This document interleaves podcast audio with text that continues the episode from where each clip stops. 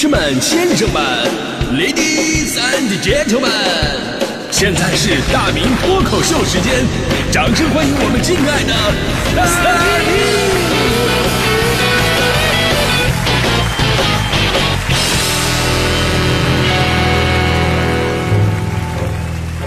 好，欢迎各位来到今天的大明脱口秀，我是大明。呃，这年头，你这谁还没点与众不同的事儿呢？就是平时普通接触咱看不出来，但是呢，深入接触你会发现，这人和人真的不一样。你比方说，我人生当中第一次看到有人吃榴莲这个东西，我就差点怀疑人生。我就心想，这个世界怎么可能会有这么重口味的人？这是我们人类能接受的范畴吗？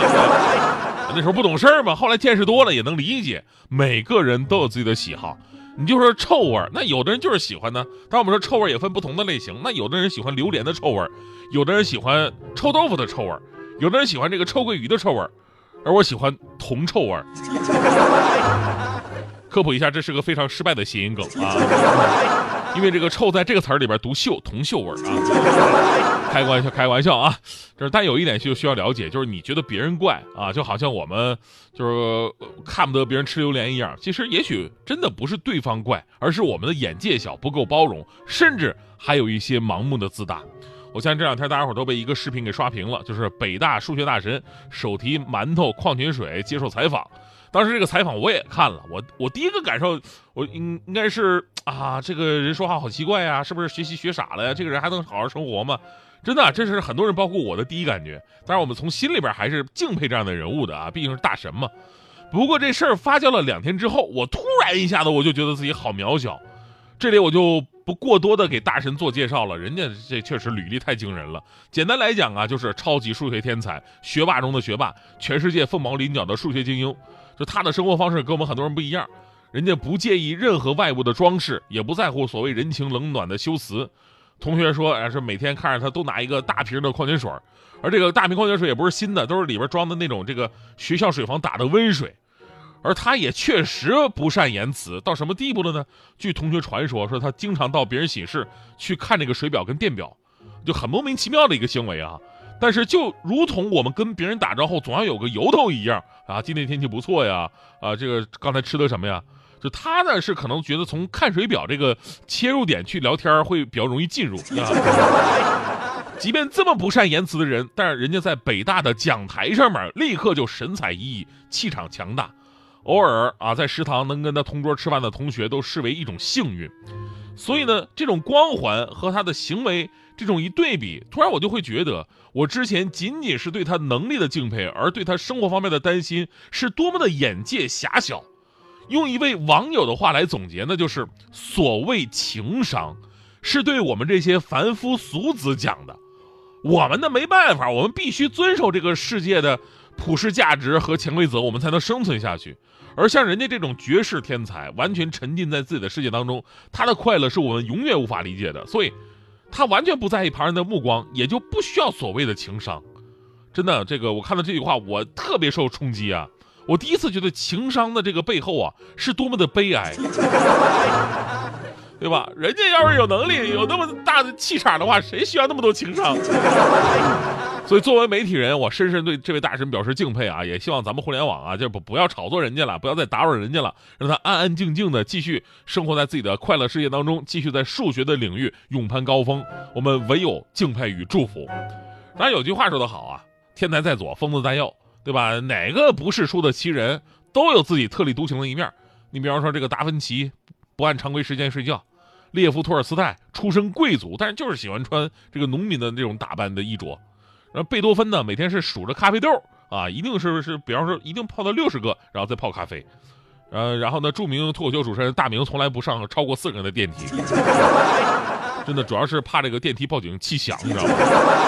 这事儿我都坐下病了，真的。我以前也不是这样的，就现在体重大了以后，每次电梯就人稍微有点多的时候，我就在电梯门口啊，我就犹豫我上不上。旁边人啊都绕过我往上上的，而我就特别的犹豫嘛。就这时候电梯里面的人，我就发现他们看我的目光特别复杂，复杂什么地步呢？就是我能我能解读出来，就是那种期待我上来，然后上来就想的那种幸灾乐祸。哎呀，所以你说像我们这种天才，谁没点怪癖啊？对吧？其实不用天才，每个人呢都有自己的与众不同。你就比方说大迪啊，啊，你们都觉得，哎呦，大迪这姑娘挺好啊，那是因为你们跟大迪接触不够多啊，关系不够近。我最开始跟你们一样，我觉得，哎呦，大迪挺不错呀，你看一人来高，有鼻子有眼，非常全面。后来发现这个人有很多不一样的地方，我总结出来大迪三大与众不同，就是看病、健忘、弄头发。看病吧，咱都吐槽过很多次了，就是每次节目之外的时间，我找大迪啊，他不是去医院，就是在去医院的路上，呃，知道的是去看病，不知道以为这是职业号贩子呢，是吧？是有点风吹草动就要去医院解决，是要在医保这块把工资扣的钱全都挣回来。这的，医院的大夫看着大迪都头疼了。哎呦我的天哪，你怎么又来了？How old are you？这，你没病，你回去吧。大迪同学不干呢。大夫，您必须看啊！大夫，您看，我来都来了，您必须看。您争取，您争取这次看着点病啊！大夫没办法，呃，那你你仔细品一品，今天你有哪不舒服啊？大迪想半天，终于想出来一个。哎，大夫，你看我这昨天我有点失眠啊，半宿没睡着觉，您看看要不要给我安排个手术什么的？这个。当然，刚才我说这个有点夸张啊。不过艺术来源于生活，真实的生活当中，大迪有一次这个胸口疼去医院看，大夫半天没检查出来，大迪同学还不是放心，全身上下都检查，没办法了，最后做了个胃镜。啊，胸口有点隐隐作痛，他做了个胃镜，最后得出结论没睡好。呃，大迪另外一个与众不同的地方呢，就是健忘啊，健忘这点我们都见识过了，就是自己刚念完听众留言，过了三秒钟还能把刚才的留言啊当成第一次再读一遍。啊，这是你们能听见的，你就你们听不见的更多。就比方说，我们每天都得找节目话题，找节目话题真的是令人头疼的事儿。包括每天大明脱口秀啊，都会围绕这话题来展开嘛，所以话题非常关键。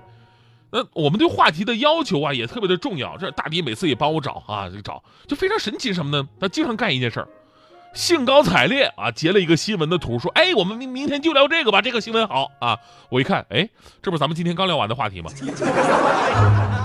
所以呢，我我那天我就特别正式的，我跟大迪说：“我说大迪啊，你那么热衷去医院，你怎么就不能好好挂个什么脑神经科？你看看是不是哪根搭错了？”大迪说：“我也想去挂那个号啊，但是每次到医院我就把这事儿给忘了。”当然，刚才我说这个两个特点，大家伙都知道的。我再说一个大家伙不知道的，就是因为你们看不见嘛，就是大迪对自己的发型有一种迷之躁动啊，就动不动总想鼓捣出一种造型来。啊，你说咱们正常人吧，呃，基本上一个合适的发型呢，就一直留着。你要真想换的话呢，也就三五年换个造型。呃，反正我的发型已经三十多年没什么变化了。大迪不是啊，特别热衷这个头发的造型，但非常悲伤的是什么呢？就是每一次造型都异常的失败。最开始弄什么这个辛芷蕾的发型，还跟我说最近特别火的一个潮流发型，我还特意查了一下谁到底谁是辛芷蕾。然后查完对比，发现这这这真的是辛芷蕾被黑的最惨的一次。人家辛芷蕾吧是小圆脸那个发型刘海呢占她脸的比例也就是四分之一。那大迪呢是马脸呃长脸长脸，那个刘海呢也就是只占他脸的十分之一。就举个不太不恰当的比喻吧，就是如果辛芷蕾的那个整体的比例像一个菠萝的话呢，大迪的感觉就像是一个萝卜，就能理解吧，是吧？然后呢？前几个月又弄什么大波浪啊，大波浪卷儿的那种复古时尚，说想弄成什么三姨太的感觉，这个倒是成功了一大半虽然不是很像三姨太吧，但是非常像我三姨。最近的一次就是著名的挂耳染事件嘛，对吧？大家伙也都听说过了，特别自豪把耳朵两边的头发染红了，染红啊，而而这是我第一次见到这种造型，当时我被震撼到极致，就耳朵两边那两撮那种感觉就好像。一辆新车刚卖出去，然后两边后视镜挂了一个红绳一样，用无声的气场让我耳畔响起了《好运来》的旋律。而更神奇的是呢，就是前不久大迪这个放假了，不是回锦州了吗？回锦州，从锦州回来之后呢，这染了不到一个月的官染就没了。我一问啊，说是被他妈勒令染回来了。可见伯母三观还是非常正的啊。当然，最后我们还是要说呀，我们要接受每个人的与众不同。就很多时候呢，我们对于别人的看不惯，是源于自己内心的狭小。而且有的这个癖好吧，这未必是不好的。最后我透露一下啊，这个真不是瞎说啊，真不是瞎说。就咱们今天开场说那位北大的数学大神全世界凤毛麟角的数学天才。你们很佩服你们很羡慕你想学习对吧？那很多的孩子我也想成为那样的大神。那你们知道这位大神每天除了工作学习之外他最大的娱乐兴趣是什么吗？他最大的娱乐兴趣这个真不是我瞎说啊这个是报道出来的上报纸的。他最大的兴趣就是听广播。每天收音机广播不离身所以说怎么样成为一个大神你们该明白了吧？